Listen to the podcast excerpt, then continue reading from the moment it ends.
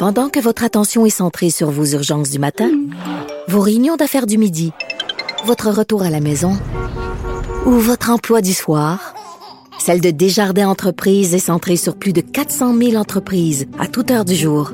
Grâce à notre connaissance des secteurs d'activité et à notre accompagnement spécialisé, nous aidons les entrepreneurs à relever chaque défi pour qu'ils puissent rester centrés sur ce qui compte, le développement de leur entreprise. Martino, même avec un masque, c'est impossible de le filtrer. Vous écoutez Martino. Cube Radio. Alors, chaque deux semaines, je discute avec Guy Perkins, qui est un blogueur un militant pour la laïcité, la pensée critique et un dévoreur de livres. Alors, je lui demande de nous parler des meilleurs essais qu'il lit. Et là, aujourd'hui, tu veux nous parler d'un livre, je l'ai vu, je l'ai vu dans des euh, rayons de librairie, quand on pouvait aller dans des librairies, Le siècle des dictateurs, Guy. Dépêche-toi de l'acheter ça, Richard. Ah oui, c'est bon? Parce que euh, tu peux pas mieux dire euh, de parler de dévorer parce que c'est un livre que j'ai littéralement dévoré, passionnant. Euh, malgré ses 450 pages, je vais te dire pour l'édition régulière, c'est dans format poche, c'était à 690 pages. Mais euh, c'est vraiment un livre formidable qui était écrit. Ben, c'est un, un, collectif. Il y a 22, 22 auteurs OK. pour, pour, chacun des chapitres. Puis dans chacun des chapitres, on va parler d'un dictateur en particulier. C'est sous la supervision du journaliste et essayiste français Olivier Guerre. Chacun des auteurs ben, sont des historiens, des anthropologues ou des journalistes euh, politiques, euh, historiques, ces, trucs-là. Le, livre est vraiment passionnant. C'est pas écrit vraiment dans la formule de livre d'histoire vraiment euh, plate, parce que c'est vraiment euh, une série de dates et d'événements. Il, y a quand même un petit côté dramatique. On sent qu'ils ont, ils sont comme imposés une formule dramatique dans la façon d'amener les choses qui rend le livre passionnant. Écoute, est-ce qu'on est-ce qu'on on utilise l'angle psychologique? C'était-tu des gens qui avaient des problèmes psychologiques, les Staline, les Mao, les Pol Pot?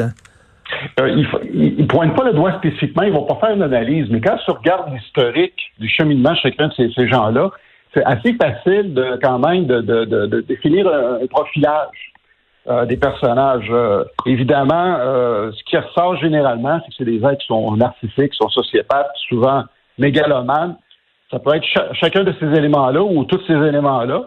Puis aussi, euh, on, on, quand on regarde, évidemment, c'est pas pour tous, mais euh, ils ont tous quand même un historique euh, parental qui est assez particulier. Ça ah, oui? souvent ce conflit avec le, souvent avec le père, soit qu'avec un père manquant ou inconnu, ou un père violent qui, qui, qui avait des exigences particulières envers le. le...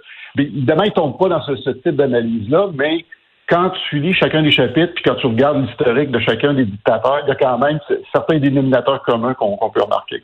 Écoute, on a souvent dit que Donald Trump était un dictateur en puissance, qu'il y avait de la graine de dictateur chez ce gars-là. Euh, quand, en lisant ce livre-là, est-ce que tu as retrouvé des, des, des traits caractéristiques chez Trump? Ah, absolument, ils avaient tous. Ils avaient tous. C'est juste qu'il y avait un contexte qui était moins favorable. Parce que euh, le, quand on regarde ça, évidemment, euh, arrêtons-nous au titre du livre qui s'appelle Le siècle des dictateurs. Le 20e siècle, Richard, c'était une pépinière, c'est un environnement qui, qui, était propice à ça. Mmh. Pourquoi? Parce que en reculons en 1900, euh, le, le, contexte géopolitique qui est en place, évidemment, c'est encore l'époque des grands empires, l'empire austro-hongrois, des empires coloniaux, euh, l'empire russe, et ainsi de suite. Mais il y avait tellement euh, un bouillon de, de, de potentiel d'explosion qui était là, évidemment. Puis l'élément déclencheur, c'était la Première Guerre mondiale qui a tout fait éclater ça. Et puis là, après ça, ben justement, avec tout le, renversement que la Première Guerre mondiale a amené, avec justement la fin de ces empires-là, l'Empire ottoman, puis ainsi de suite, ben ça, ça, ça, rendait le, le, le, contexte géopolitique propice à des renversements, parce qu'évidemment, il y avait des révolutions qui étaient là, tout le monde voulait avoir son indépendance. Puis dans tout le contexte, bien évidemment, tu avais des gens qui se faufilaient au travers ça, puis qui étaient en mesure de, d'imposer leurs idées et leur, et leur caractère. Et ce qui est incroyable, c'est l'aveuglement des gens. Hein? On sait que l'Église catholique a fermé les yeux devant euh, Franco, devant Pinochet, même devant Hitler, et la gauche aussi, là, qui euh, vantait les vertus de, de, de Staline et de Mao, alors qu'il y a des millions de personnes qui souffraient dans ces pays-là. Oui, parce que, encore là, c'est une question de contexte. Il faut vraiment voir l'évolution, parce que quand tu les lis, Richard, le premier réflexe que tu as, que j'aurais voulu faire, c'est de me faire un tableau, là, comme dans les postes de, police ou dans les films policiers, qui sont un tableau avec des ramifications, avec des fils, avec les photos d'un puis l'autre. Parce que tout ça, c'est des choses interdépendantes, puis Euh, tout le monde se tolère parce qu'il y a tout un contexte qui, qui le permet. C'est vraiment le contexte géopolitique qui, qui permet ça. Puis que, euh, parce qu'il n'y a, pas vraiment à ce moment-là de, de, de, de, de grands courants de pensée comme on, on, a eu par la suite avec justement l'affrontement entre l'Ouest puis le bloc euh, le bloc de l'Est.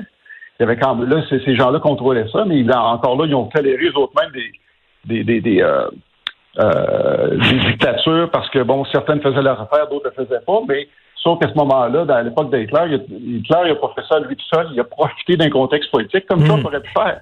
Parce que Trump aurait pu faire ça, mais sauf que les la bonne nouvelle, c'est que les structures institutionnelles des États-Unis ont fonctionné puis ont empêché justement que Trump aille plus loin dans, ses intentions. Parce que c'est pas pour rien qu'il avait qui aimait beaucoup euh, Kim Jong-un de la Corée du Nord, euh, Poutine.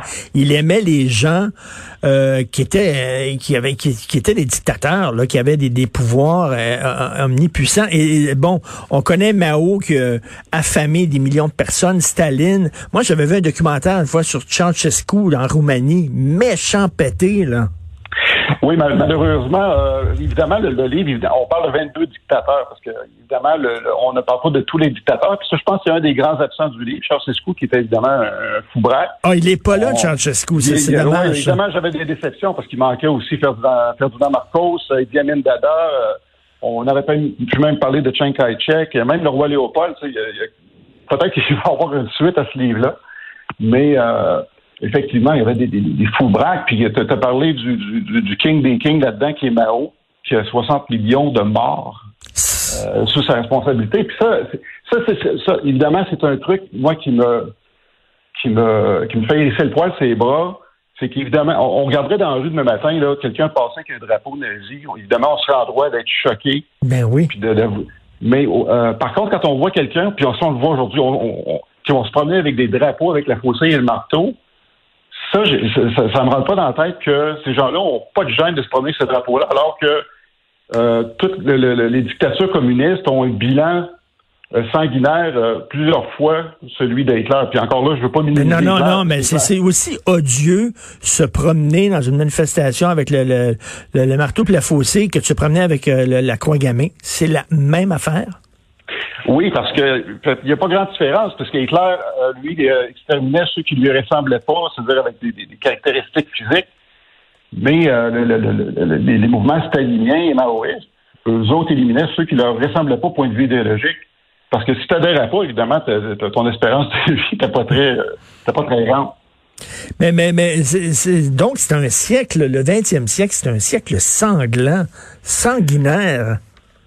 Oui, ben écoute, moi, quand je, regarde ça avec le recul, Richard, je pense qu'on marche encore aujourd'hui sur les braises de la Première Guerre mondiale. Parce que la Première Guerre mondiale a été vraiment a, mis la table pour tout ce qui a suivi par la suite, à cause pour les raisons que j'expliquais tout à l'heure, ou avec les disparitions des grands empires.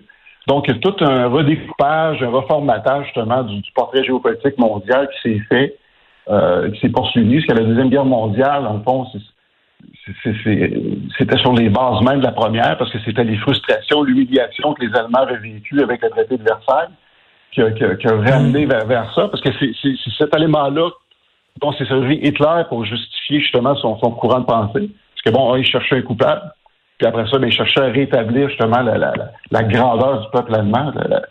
donc, euh, ça s'est poursuivi. Après ça, ben, ça a amené euh, l'éclatement, puis le, le, nouveau setup la, Là, ils ont redessiné de façon tout à fait arbitraire la, carte mondiale, puis ça, ça a créé énormément de, de mécontentement et de ressentiment.